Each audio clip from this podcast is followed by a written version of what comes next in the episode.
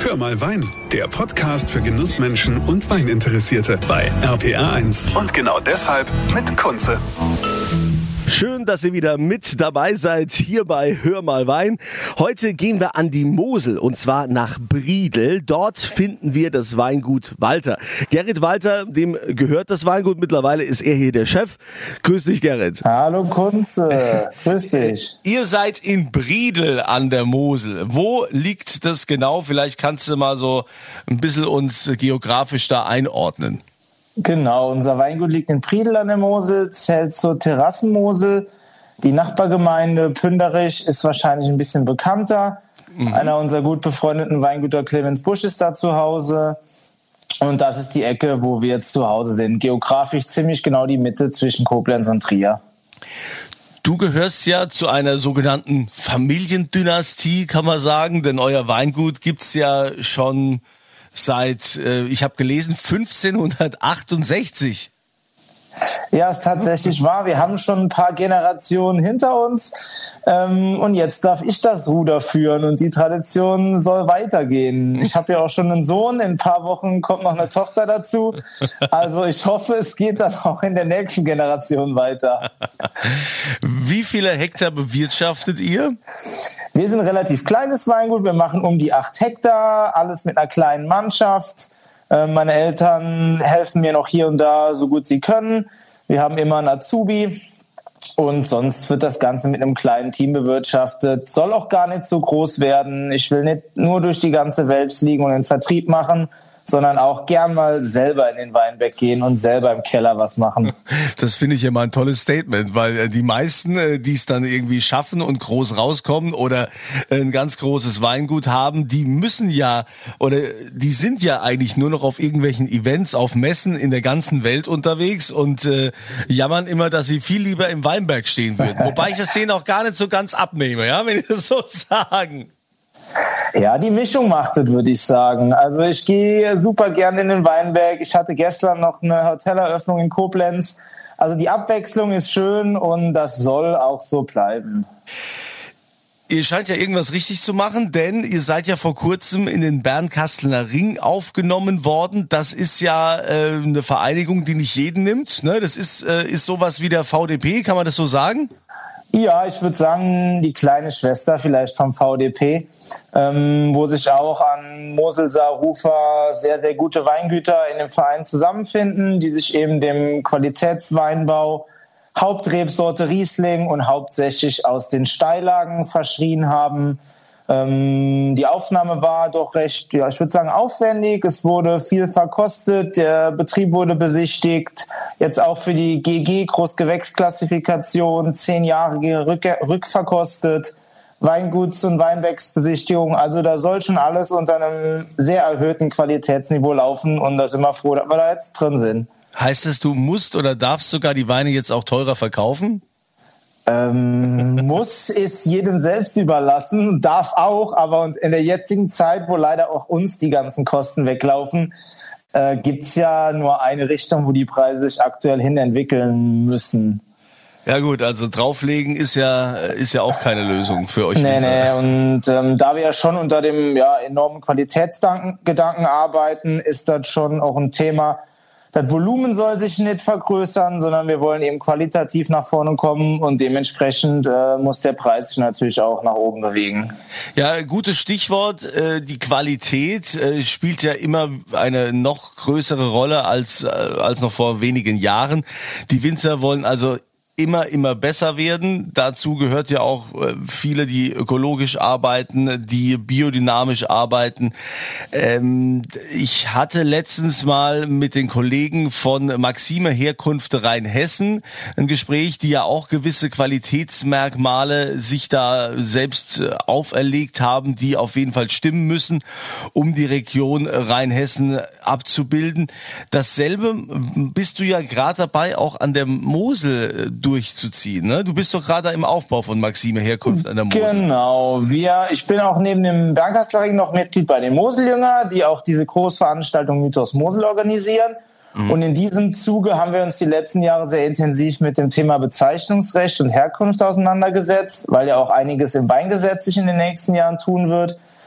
Und wollten da einiges in die Gänge bringen, haben da so eine Art Katalog zusammengestellt und haben uns dann Gedanken gemacht, wie wir das Ganze platzieren, wie wir das nennen. Und dann sind wir auf die Idee gekommen, das läuft ja ziemlich in die ähnliche Richtung wie Maxime Herkunft Rheinhessen. Lass uns doch mal mit den Jungs und Mädels an einen Tisch kommen. Und die fanden das ganz gut, dass wir auch an der Mosel diesen Qualitätsgedanken weiterspinnen wollen. Und aus diesem Gespräch ist entstanden, dass wir eben Maxime Herkunft Mosel, also eine, eine Partnerregion sozusagen, erstellen.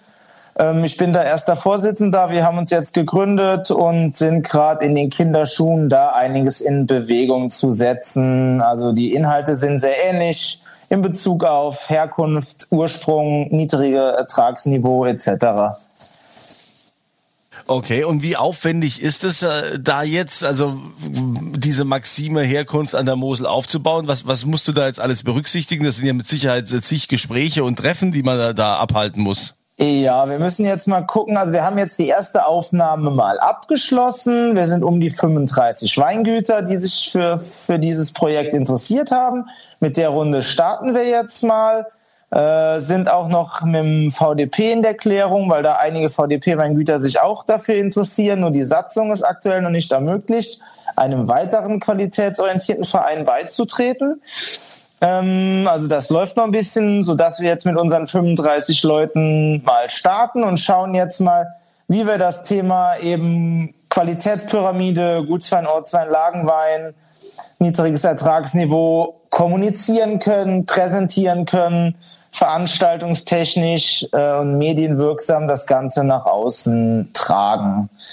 Okay, äh, wenn du jetzt bei, bei dir so im Wein, äh, im Wingert unterwegs bist, im Weinberg, was, was siehst du da? Was willst du uns da sagen, wenn du da stehst und wenn du da blickst? Was, was geht dir da so durch den Kopf? Ja, die Mosel ist natürlich eine einzigartige Weinregion mit ihren Steilhängen, mit ihrem sanften Fluss, der sich unten in Kurven windet. Äh, wenn man da oben am Hang steht und runterschaut, ist das natürlich schon beeindruckend. Nicht nur für die Winzerschaft, sondern auch für jeden Tourist. Ähm, diese kargen Böden, dieser hohe Schieferanteil macht natürlich auch ganz besondere Weine. Diese Eleganz, diese Finesse, teilweise das süße Säurespiel, wenn wir mit einem Riesling-Kabinett oder sowas arbeiten, ist ja schon was ganz Besonderes. Ähm, die Mosel ist ja eine der ja, wichtigsten Exportnationen im deutschen Weinbau schon Jahre und Jahrzehnte lang.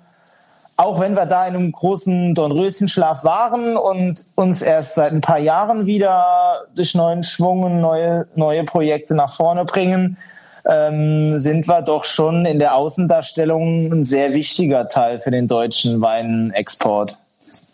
Und wenn du jetzt, du sagst mal, deutscher Weinexport, heißt das, äh, exportiert ihr viel? ist überschaubar. Wir haben sechs, sieben Märkte, alle so europäische Nachbarländer, aber ist schon mehr geworden. Also der, die Nachfrage ist schon da. Bisschen Skandinavien, Benelux, bisschen Asien.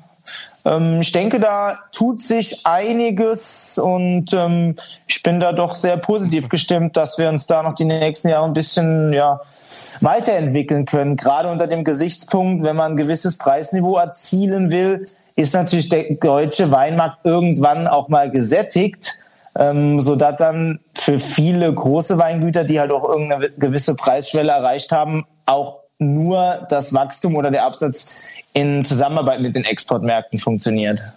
Gibt's denn äh, so, so ein Land, äh, das total, also besonders auf die Moselweine abfährt?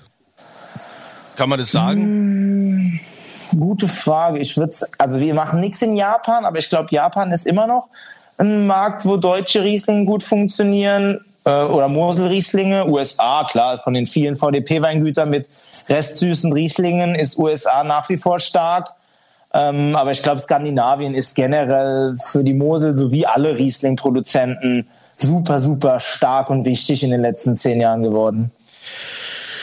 Du äh, machst ja hauptsächlich Riesling. Ähm, genau. An der Mosel darf man natürlich kein Riesling machen ohne Kabi, oder? Völlig korrekt. Ähm, wir machen sehr viel Riesling. Äh, das Ganze wird ein bisschen ergänzt durch Weißburgunder und Spätburgunder.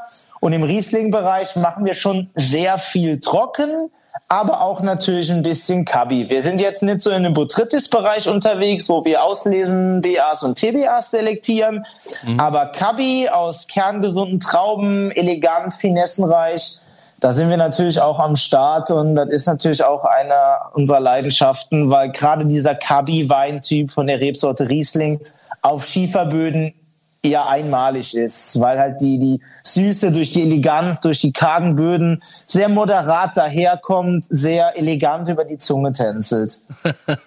ja, da macht man schon direkt wieder Lust auf so ein Gläschen oder ein Fläschchen. auf jeden Fall. Ja, äh, aber ähm, warum machst du denn trotzdem Spätburgunder, wenn, wenn du weißt, äh, eigentlich äh, ist doch hier Riesling unser Kerngeschäft? Ja, Riesling soll unser Kerngeschäft auch bleiben, aber so ein bisschen Spielerei nebenbei äh, muss ja auch sein. Und ähm, deshalb versuchen wir jetzt so an einem halben Hektar Spätburgunder. Haben doch ein, zwei wirklich schöne Parzellen im Weißerberg, wo wir auch unseren Lagenriesling machen. Und da wird's dann, so wie Gott will, auch nächstes Jahr ein Spätburgunder GG vom Bernkastler Ring geben. Also wir haben zwei Fässer letztes Jahr zusammenbekommen sehr harte Selektionsaufwand und ja, aktuell schmeckt es vielversprechend. Nächstes Jahr sehen wir mal weiter und ja, dann gibt's vielleicht ein GG, zwei Fässer. Das ist ja auch so ein bisschen Irrglaube bei den meisten, die sagen, ah ja, Mosel, okay, da, da trinkst du trinkst einen Riesling und so, ist okay, aber äh, Rotwein kannst du an der Mosel nicht trinken. Ich bin da jetzt äh, lange Zeit eines Besseren belehrt worden, weil ursprünglich, die Römer haben ja damals hier schon an der Mosel Rotwein angebaut, hauptsächlich. Und eigentlich ist die Mosel ja prädestiniert auch für, für Rotwein, für Spätburgunder. Das wird nur nirgends so richtig kommuniziert. An was liegt es denn? Es war ja auch, wie du sagst, früher gab es einen hohen Rotweinanteil. Und dann ist das Ganze natürlich durch die Dornfelder Schwämme ein bisschen verwässert worden, 70er, 80er, 90er. Und dann kam irgendwie so das Thema Qualitätsspätburgunder ein bisschen auf den Schirm, seit 15 Jahren vielleicht. Und da tut sich doch wirklich einiges. Und wenn man sieht, wie erfolgreich die A ist, Steilhang, Schiefer, ja. kühl, das ist ja im Endeffekt ein Abbild der Mosel, ähm, sollte das auch oder wird das auch hier gut funktionieren. Da kommen ja schon die ersten spannenden Projekte ja, zum Vorschein. Es wird mit Sicherheit eine absolute Mini-Nische bleiben, was ja auch korrekt ist und, und auch gut ist. Wir wollen ja auch den Riesling als Leitrebsorte behalten. Aber so als kleine Spielerei nebenbei, denke ich, werden da schon seriöse ähm, Spätburgunder auf den Tisch kommen in den nächsten Jahren. Ja, dein Vater hat dir, hat er dir einfach sang- und klanglos den Betrieb übergeben oder gab es da noch ein bisschen Hickhack hin und her? Nee, also meine, ich arbeite ja schon seit, weiß gar nicht mehr, über zehn Jahren hier mit.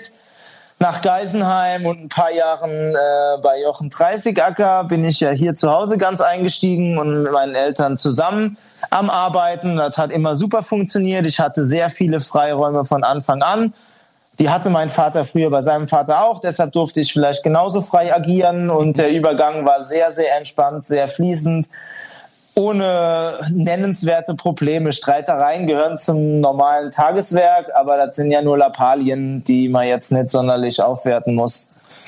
Also wenn du so in der Steillage arbeitest, äh, hast du da manchmal auch schon geflucht und gesagt, wäre ich doch besser in Rheinhessen, da wäre es viel schöner? Oder ähm, hat die Steillage Vorzüge, die, die bisher vielleicht noch keiner so kannte? Dann wäre das jetzt die Gelegenheit, einmal hier einen Appell beziehungsweise eine Ode an die Steillage zu halten. Hier. nee, ich hatte noch nie den Gedanken, in, in, äh, nach Rheinhessen oder in die Pfalz zu wechseln, obwohl das super schöne Jahre waren dort und ich immer wieder gern dahin fahre. Ähm, klar, es gibt einen absoluten Vorteil. Wenn du mit Hand entblätterst, stehst du in der Ebene verdammt tief. Da tut dir verdammt der Rücken weh. Am Steilhang stehst du in etwa in einer etwas entspannteren Situation und Position. Da ist das nicht ganz so schlimm für den Rücken. Also tatsächlich beim Entblättern mit Hand an einem Flachbogen ist es im Steilhang doch angenehmer, obwohl dir natürlich die Füße ein bisschen mehr wehtun auf dem harten, steinigen Boden. Den Wein vom Weingut Walter verlose ich auf meiner Kunze Facebook-Seite. Gebt da einfach einen Moderator Kunze und macht mit. Das komplette Interview findet ihr im Hör mal Wein Podcast auf rpa1.de und natürlich überall, wo es gute Podcasts gibt. Ich wünsche euch eine tolle Zeit, noch einen schönen Sonntag, eine schöne Woche und immer volle Gläser. Das war Hör mal Wein, der Podcast für Genussmenschen und Weininteressierte mit Kunze auf rpa1.de und überall, wo es Podcasts gibt.